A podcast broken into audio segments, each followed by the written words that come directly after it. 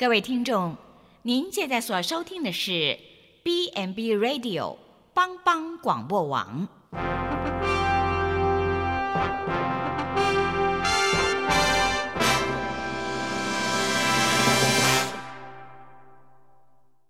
即将为您播出的是由李希昌主持的《由我照你》。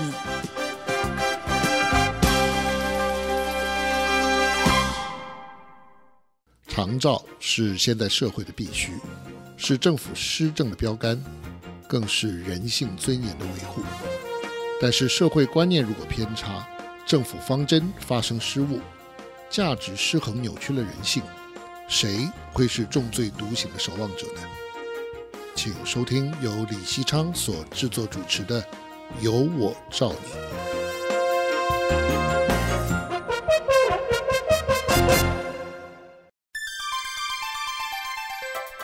失智症者的社区友善照顾，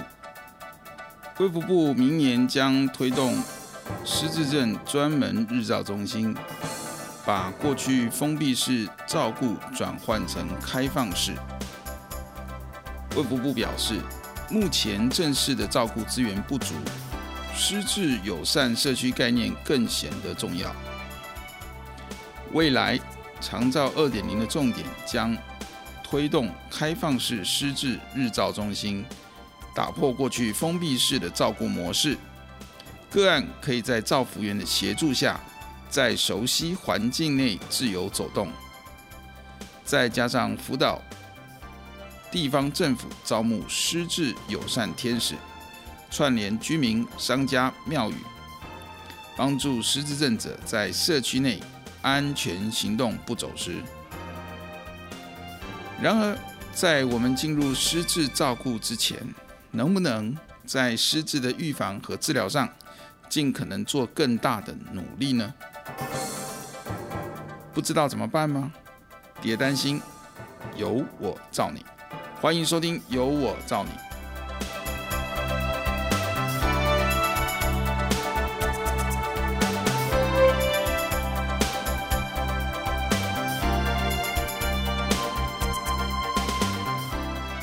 我是节目主持人李希昌。呃，过去因为担心失智症者走失等等的原因啊，无论机构或者是家庭，多数是采用所谓封闭式的照顾。然而，这不但造成家属或照顾者的负荷，同时这也可以说是一种广义的约束，限制了失智症者的人权，对他们的病情其其实并没有好处。因此，开放式的失智症日照中心是好的，啊、对于失智者呃来讲，也可以让这个社区居民了解。呃，这样是一个常态，鼓励大家共同的参与，协助患者跟家属创造出失智友善的社区生活空间。呃，但是卫福部在推动失智症专门日照中心，想要把过去封闭式的照顾转换成开放式的同时，啊、会面临相当的挑战。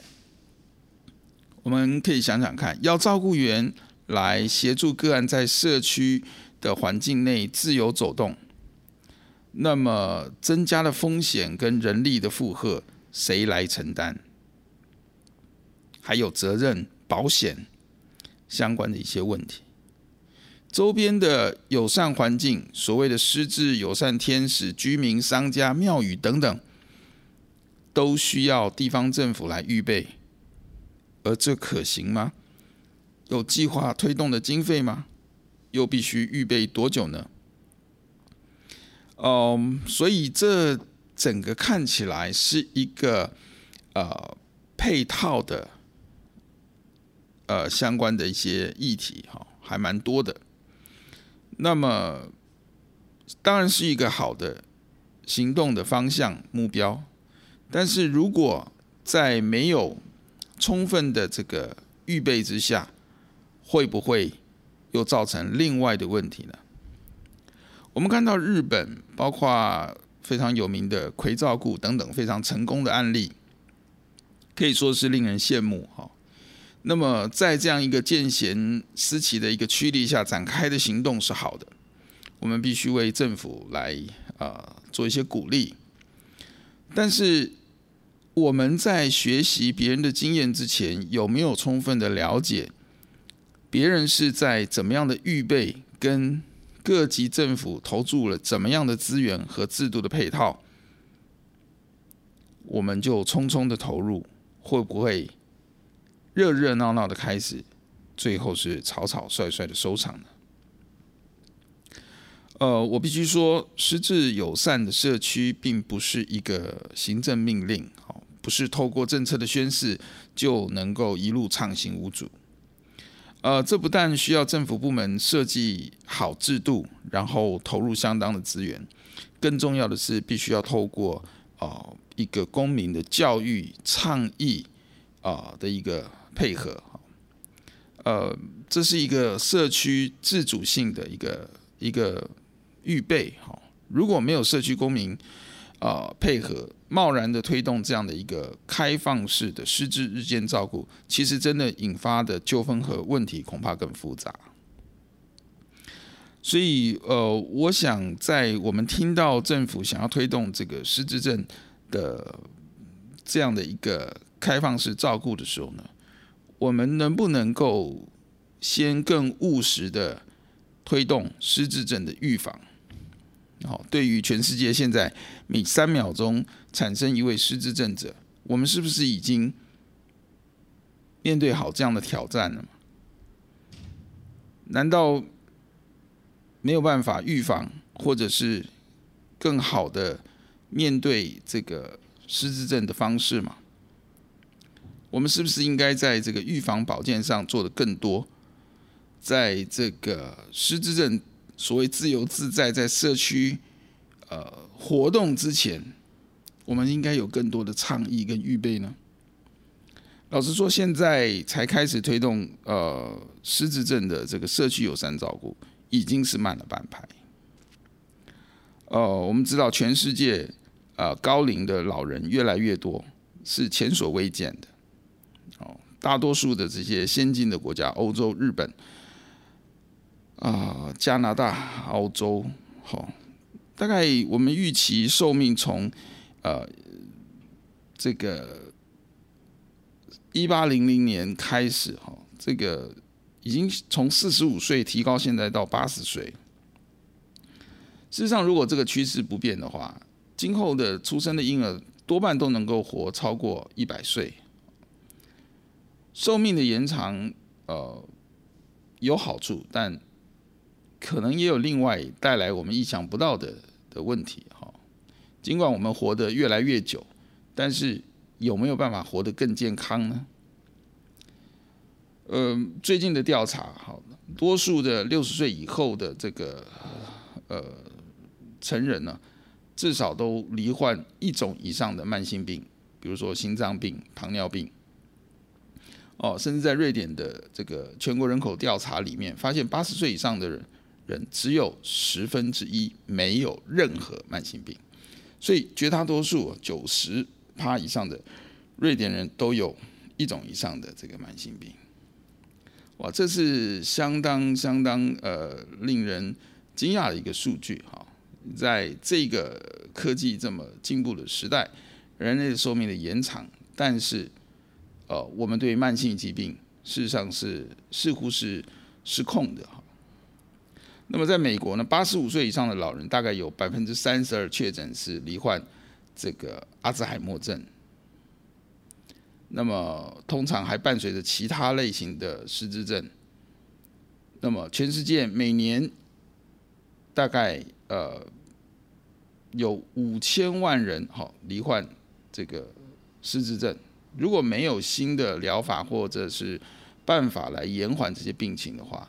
呃，据估计到二零五零年将会有超过一亿三千万的人为失智症所苦，那其中有百分之七十左右是阿兹海默症，所以从这些的数据看来哈，我们真的应该呃认真的面对失智这个问题。但是政府现在所提出的开放式呃的这个社区的失智日间照顾中心的这样的一个办法，台湾预备好了吗？我们休息一下，等会再回到节目当中。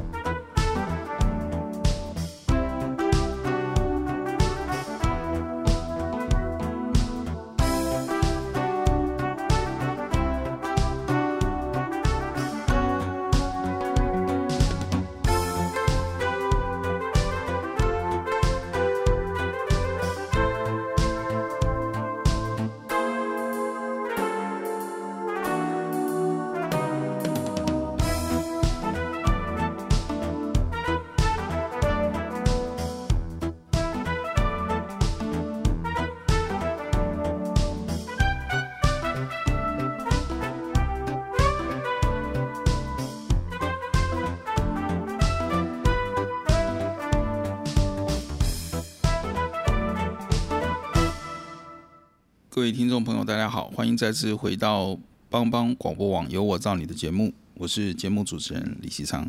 呃，刚才在前节目的前段，我们先提到了这个政府目前呃所计划推动的这个开放式的呃失智日间照顾中心啊、这样的一个构想啊、但是在谈这样的一个我呃题目的这个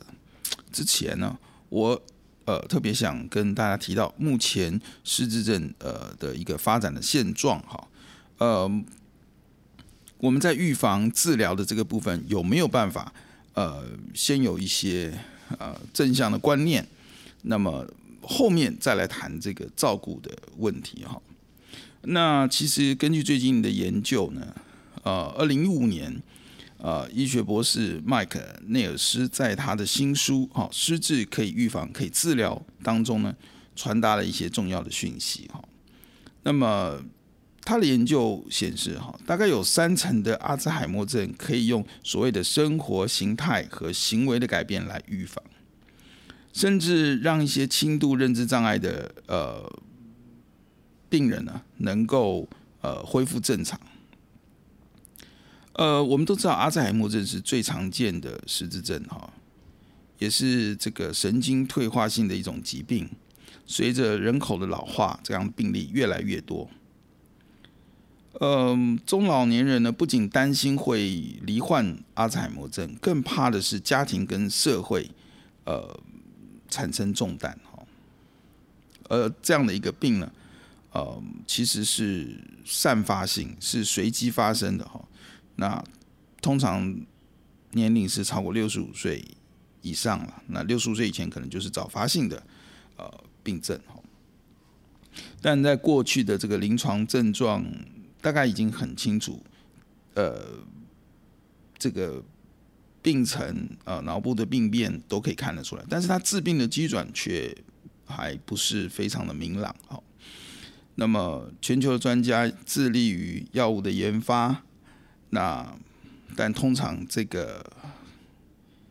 呃，比较令人遗憾的是，这些的药物通常可能可以延缓，但是基基本上是不能根治哈。那这治疗失败的主要的原因呢？呃，有几个。第一个可能是太晚治疗的太晚，好，大脑的病变已经开始了。那么发病之前就已经有呃很多的呃。所谓的淀粉斑或者是神经的这个纤维的残结就已经在脑内沉积哈，那这个时候已经药物没有办法逆转。第二个呃失败的原因就是治疗的方针走错了哈，那也许脑内的这些的淀粉斑或者是神经纤维残结的结果是一个结果，并不是一个原因哈，所以呢，应该要找出来的是。这个治病的这个疾病的元凶哈，所以从这个角度来看的话，预防恐怕是比这个治疗更好的手段哈。嗯，所以呢，我们在最近这段期间，呃，可以发现呃一个主轴哈，主流就是所谓的在这个预防呃这样的一个疾病发生的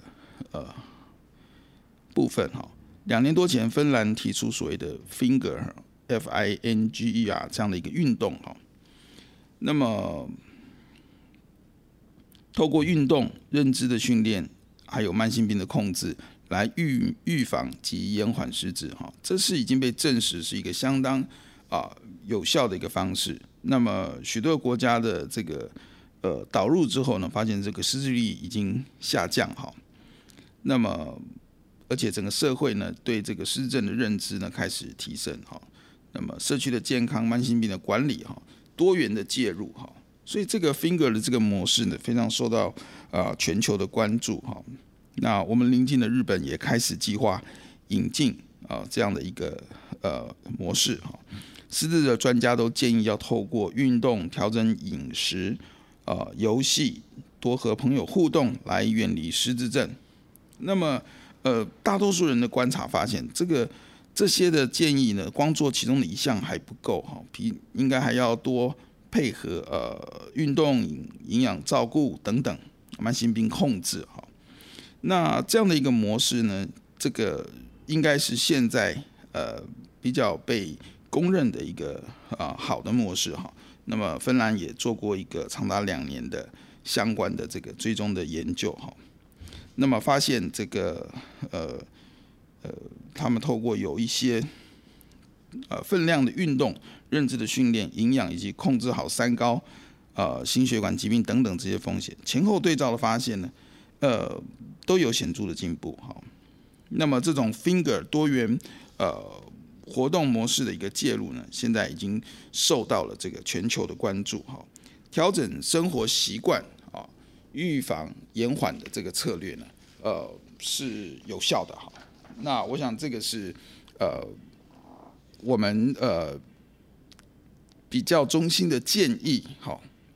那么简单的归纳来讲，好，好，我们可以说是呃一个简单的建议哦，大家比较容易记的话，我们可以说是叫做良好三动。呃，第一个是吃好，好吃的好，清淡的饮食，每星期吃两次鱼，地中海式的一个饮食啊，也就是说多蔬菜、水果、谷类、橄榄油，适量的鱼和葡萄酒，以及少量的红肉等等。那么这样可以有效的降低阿兹海默症的几率哈。那么咖啡、绿茶、红茶、咖喱及黑巧克力，呃，也有加分哈。那么晚餐到隔天早餐前是尽量不要饮食的哈，那么让身体能够燃烧脂肪，减少淀粉的摄取。好，这个是在吃的方面哈，饮食的方面吃好好。第二个要睡好，睡够好。每个人需要的睡眠时间时段不都不同哈，一般大概要七个小时以上的睡眠。那么配合自己的生理时钟，配合工作。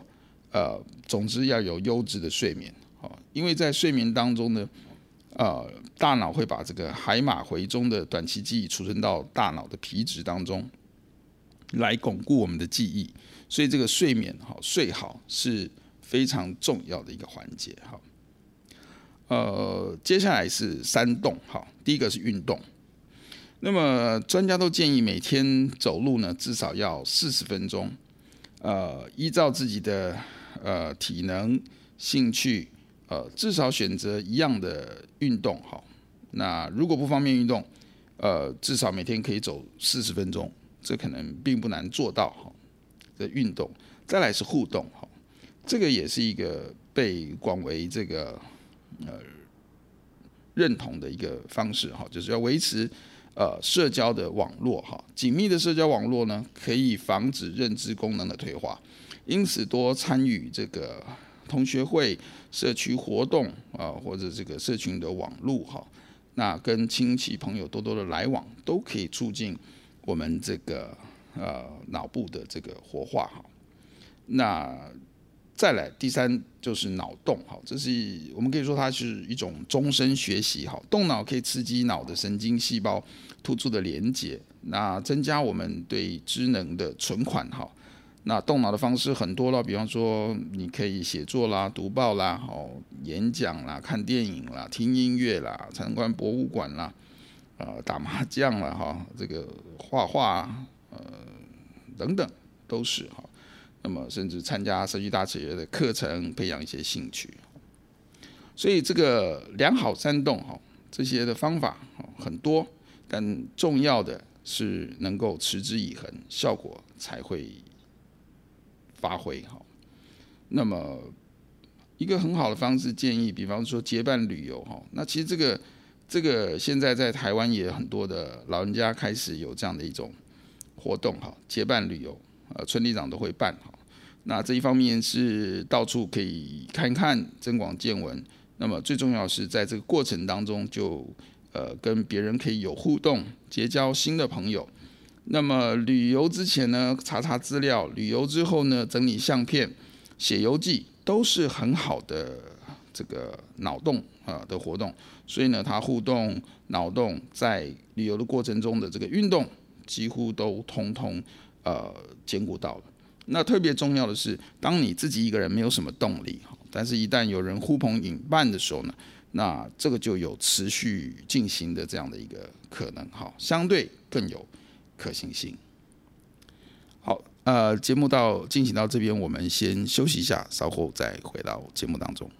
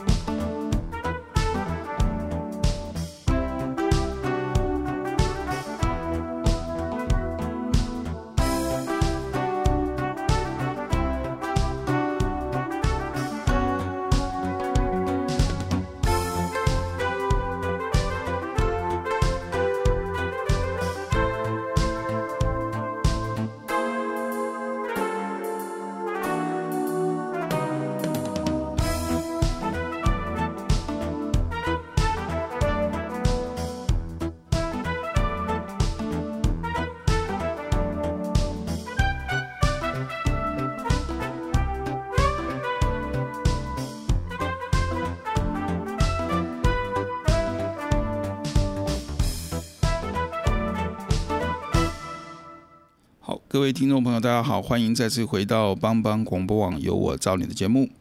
呃，前面的节目进行，我们大概再次的把这个呃失智症的一些预防的一些做法，跟各位听众朋友做了一些介绍。那么接下来我们要回到这一集呃节目的这个主轴哈。那么怎么样能够让失智的长者？当这个失智还是不幸的发生的时候，呃，让这些长者在友善的社区当中颐养天年。好，呃，人生的旅程的终点，你想在哪里度过呢？我想大多数人还是期望在家吧。那么，政府建议的这种开放式的呃失智日间照顾呢，当然是一个理想。好，那么。不是说不能做，那它需要有相当的配套跟预备。那么刚才我们提到，自己先从自己的这个照顾做起，好，预防做起，恐怕是更好的一个方式。但是呃，只要愿意接纳失智症者，用心的理解呢，呃，当然当这样的一个情形发生的时候呢，社区，好，他们是不是能够在社区安心自在的生活呢？啊，仍然是一个我们可以努力的目标。那么，当然最期待的是失智长者在家中生活好。那么，呃，但是呢，平时已经照顾到呃这个劳心劳力的子女，就算想尽孝道哈，呃，还是呃有力有未待之处。那么，怎么样把照顾的工作交给专业好，让老人家到日照中心接受这个服务呢？自己可以喘息呢，这也许对呃这个失智的老人对家属来讲，双方都是好的。但是对于失智的患者来讲呢，他们内心真正的想法是什么？没有人知道哦。那我们必须有所学习的是，先不要预定预设失智症者什么都不能做，也不应该因此剥夺。他们可以做到他们想做的事情的权利。呃，日本最近就推动一些的这个照顾的一个呃理念哈，包括允许送错菜哈，允许失败哈。那么透过这样的一种接纳的态度呢，协助他们完成他们可以做的事情。失智症者也许所需要的并不是被保护哈，那么他其实可以透过协助资源来呃完成啊他自己呃想做的一些呃事情哈，那么过自己想要的生活，这恐怕是呃失智者更呃真实的一个需要哈，那么。失智患者的情绪情感，有的时候好像脑子里面有一层迷雾哈，不知道要做什么，做什么事情都觉得辛苦哈。那么有的时候周遭的人会逼他，呃，可不可以快一点哈？呃，但是失智者好像好像是在受逼迫的一种状况下，又说不出口哈，其实呃心里面正在累积不满的情绪，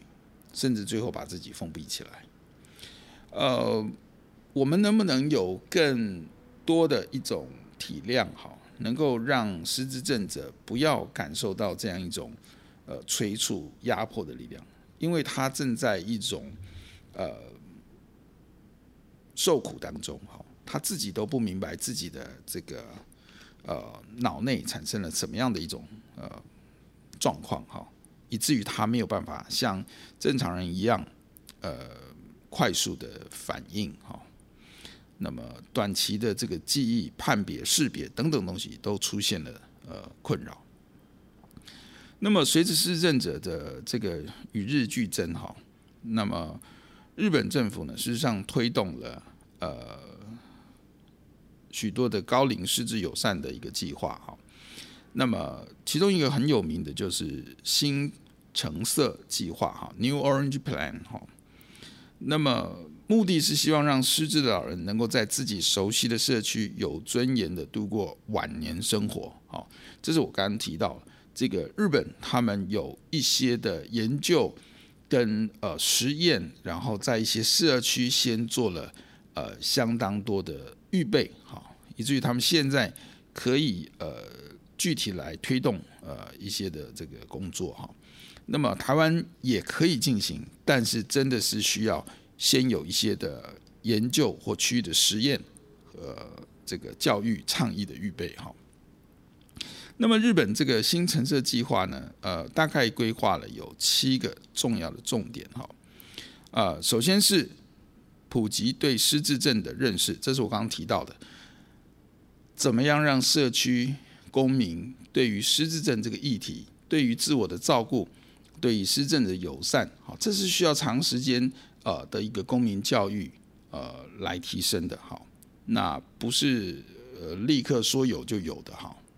那么第二个是培育这个相关的医疗照顾的人才，好，那为了整个呃目前这个时代的这个趋势需要哈，我们应该要预备呃充裕的呃医疗跟照顾的人才。那么第三是呃针对。特别是年轻的失智者要有一些的对策，好，呃，早发性的失智，好，这个是一般来说是更不正常的部分，哈。那么，怎么样针对年轻的失智者，让他还有呃这个人生很漫长的岁月的时候，他可以尽量的跟这个正常的生活是接轨的，哈，这个部分也是一个呃非常重要的一个呃安排。那么第四个是。呃，针对这个照顾者的支持跟援助哈，往往我们知道在呃这些的呃家里有这些失政的这个个案产生的时候呢，呃最辛苦的其实就是照顾者哈，他们的呃压力哈，特别在华人的社会里面，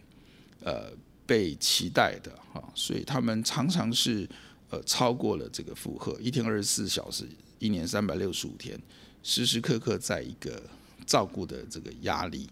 呃，情绪非常的紧绷的一个状态，他们需要支持援助，否则先倒的可能是他们。第五呢，是怎么样营造一个高龄失智友善的环境？我刚刚提到了哈，这样的一个环境是需要呃社区全龄好不同族群、不同年龄层一起来塑造的哈，并不是哦，这只是。呃，高龄者的问题啊，在高龄的这个部分做好这个呃预备就好。不，我们应该向下扎根好，从年轻不同的世代呃就开始友善、接纳、了解、理解我们社区中会产生这样的长辈，怎么样跟他相处，怎么样的让他们有尊严、自在的活在这个社区当中，这个是我们需要去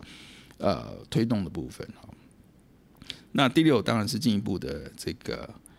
促进相关研究的发展，哈，这个是不能停下脚步的。那最后一项，第七项是重视失智症家属的看法和观点，这个是呃一般来说台湾或者其他的社会也也许也是比较常见的一种问题，哈，就是呃没有尊重照顾者的主观的经验，哈，我们都我们都知道，哈。其实真正呃，你有参与失智症者的照顾，啊，你会了解，有的时候呃这些照顾者啊，我们的直直一线的照顾服务员或者是一线的家属，有的时候理解的、体会的，可能比专业的医护人力更多啊。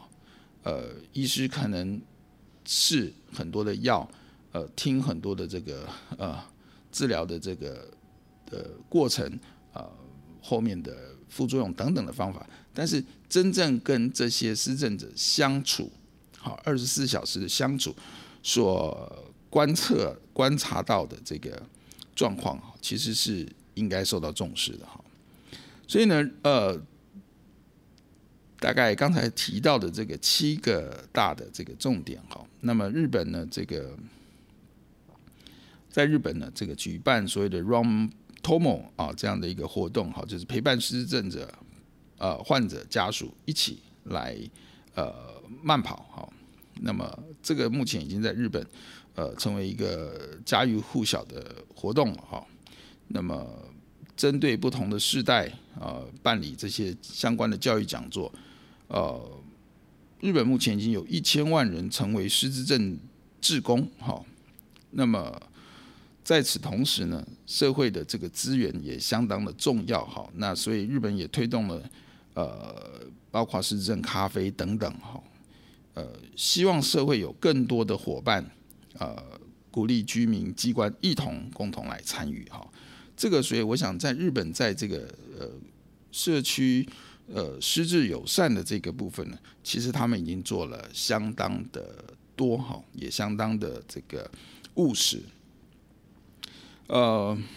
我想呃，今天的这个节目呃，主要要跟各位沟通啊，呃，一方面是要